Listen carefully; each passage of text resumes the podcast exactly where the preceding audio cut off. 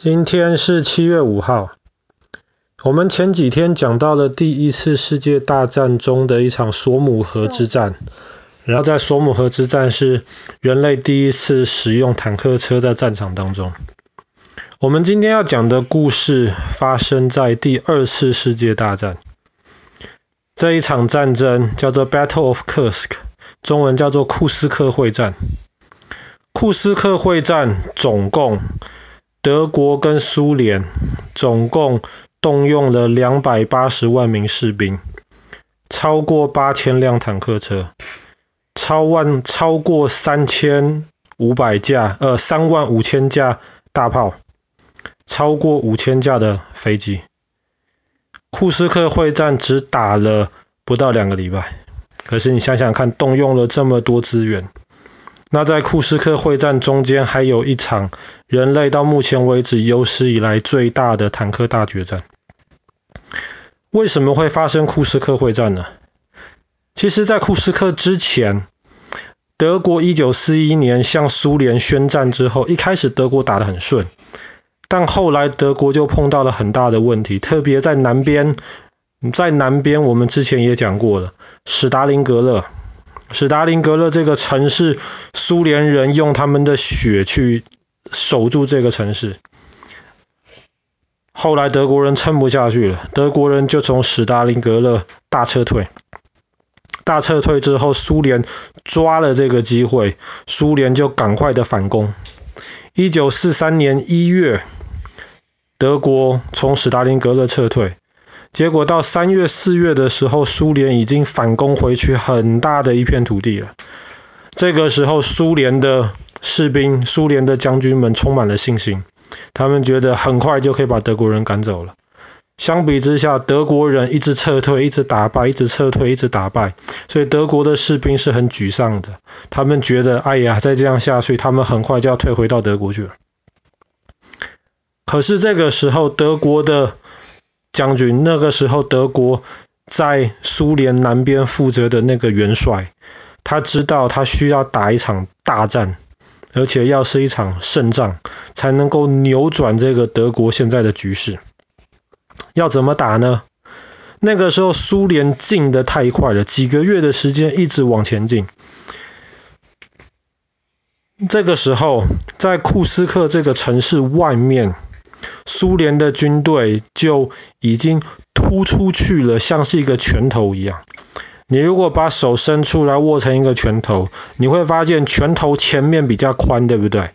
可是接近你手臂的地方是不是变得比较窄？对不对？这个时候苏联的军队在库斯克这个地方就有点像是一个伸出去的拳头。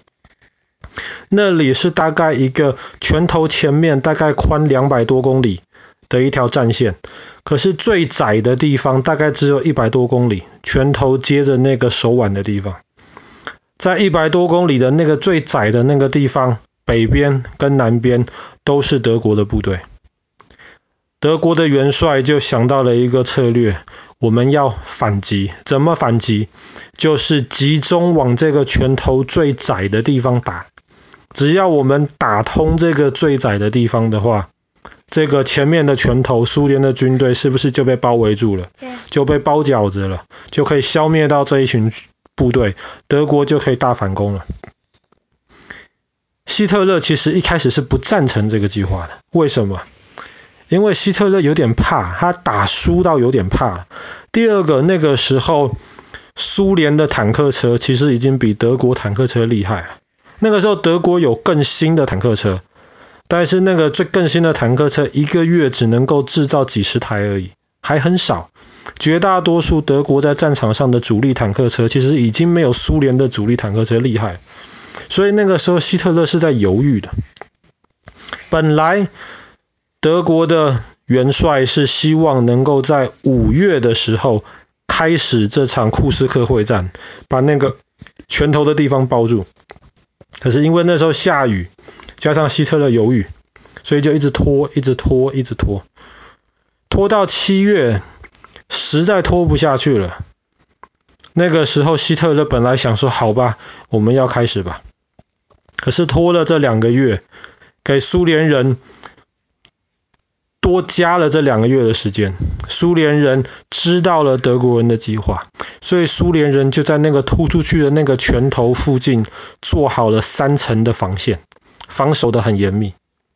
换句话说，德国最好的攻击机会其实是在五月，不是在七月。但是没有办法，到七月了，希特勒决定打。所以在一九四三年的七月五号，就是今天凌晨的时候，库斯赫会战开始。主力是在那个拳头最窄的那个地方的南边。那个时候，德国几千辆坦克车在南边聚集起来，往着苏联的防守的那个地方、防守的阵地突过过去。很快的突破了第一层防线，突破了第二层防线。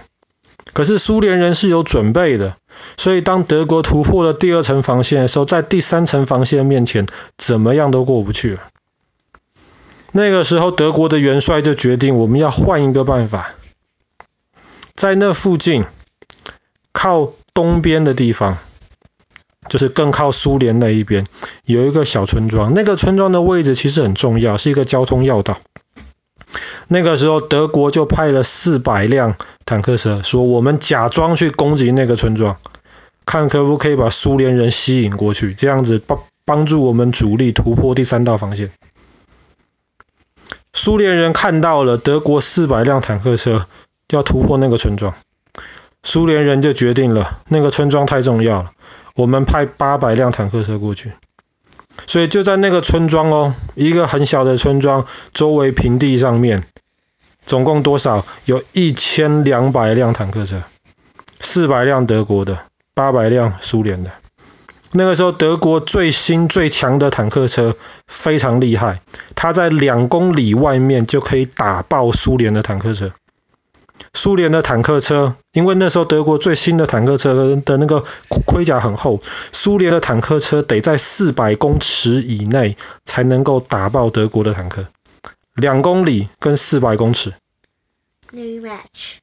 没有办法比的，德国一定赢的，德国也是这么想，所以德国只派了四百辆，虽然。不是四百辆都是最强的那个坦克车，最强的那个坦克车只有几十辆，是在最前面的地方，后面是跟着德国比较弱的那个呃主力坦克。苏联的将军不是笨蛋，他知道我不可能在远远的地方跟你德国的坦克车轰啊，你两公里外就能轰到我，所以那个时候苏联的将军就要求我们的坦克车比较轻，装甲没那么厚，炮尾炮没那么大，但是我们速度快。而且我们数量多，苏联的的那个将军就要求苏联驾驶坦克车的士兵，不要管德国的炮，不要瞄准，什么都不要做，把引擎开到最大，直接冲过去，直接冲过去，要想办法缩短那个距离，距离越长对德国越有利，距离越短对苏联越有利。这个时候，苏联的八百辆坦克车发现了德国的四百辆坦克车集中在那村庄附近的时候，八百辆坦克车就把引擎全开，疯了的一样，全部冲过去。当然，冲过去，德国的坦克车在很远的地方就开始嘣嘣嘣打这些苏联的坦克车了。苏联坦克车努力的闪躲，可是还是有很多的在很远的地方就被打爆。可是有更多的苏联坦克车离德国坦克车越来越接近，越来越接近，而且是速度开到最快，接近到一个什么程度？快到什么程度？快到苏联的坦克车已经看得到德国坦克车就在前面了，苏联坦克车没有办法刹车瞄准，很多苏联的坦克车就直接冲过去撞德国的坦克车。德国坦克车被撞了，卡在那边动不了。苏联的坦克车那里面的那些士兵在跳出来，然后直接想办法用手榴弹、用枪，直接从上面去对付的那去对付那些德国的坦克车。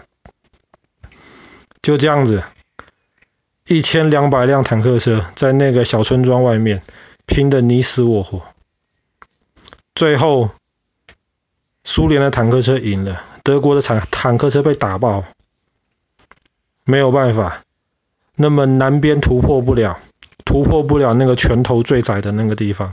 北边本来想加把力再突破，可是打到七月的第二个礼拜的时候，发生了另一件事情。一九四三年的七月中，盟军英国、美国登陆意大利了。登陆意大利了之后，墨索里尼，我们之前也讲过他的故事。墨索里尼赶快跟希特勒求救。希特勒想：天哪，意大利是德国的腹部啊！如果意大利被盟军攻破的话，德国就糟糕了。所以希特勒看库斯克会战没有达到他们原来的目标，没有把那个凸出来的拳头里面的苏联军队包围起来。而且看起来是达到不了的，第三层防线根本无法突破。后来希特勒就决定把一些库斯克会战的一些军队调到意大利去支持墨索里尼。库斯克会战就这么结束。库斯克会战结束之后，德国在东边面对苏联，就再也没有主动进攻的机会。一直就是防守撤退，防守撤退，一直到一九四五年撤退到了柏林，没有办法再撤退。好啦，我们今天的故事就讲到这边。一九四三年的今天，发生发生人类有史以来的最大的坦克大决战——库斯克会战。